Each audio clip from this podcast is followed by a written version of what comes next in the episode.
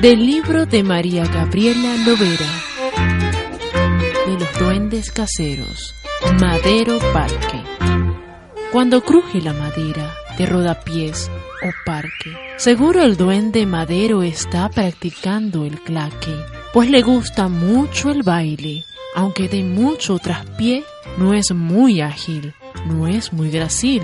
No me preguntes por qué. Cuando canta desafina, los tonos bajos no atina, en los altos va y rechina, de lo estridente que es, pero su falta de oído no le impide hacer ruido o intentar seguir el ritmo con la cabeza o los pies. La música es lo que adora, del ocaso hasta la aurora y practica a todas horas. Es un duende cantarín, aunque por más que se aplique, las melodías desentona y nunca acierta los ritmos que toca en su tamborín como el hic de la verruga, cuya letra dice así. Tengo una verruga que se arruga. Ay, como una lechuga. Ay, como una lechuga. Ay, tengo una verruga que se arruga.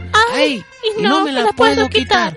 No, me la puedo quitar. La familia de la casa que oye son chasquidos, crujidos y hasta chirridos que no la dejan dormir. Claro, los pesquizos saben que esos sonidos son duendes y que muy probablemente sea Madero con su gente queriéndose divertir.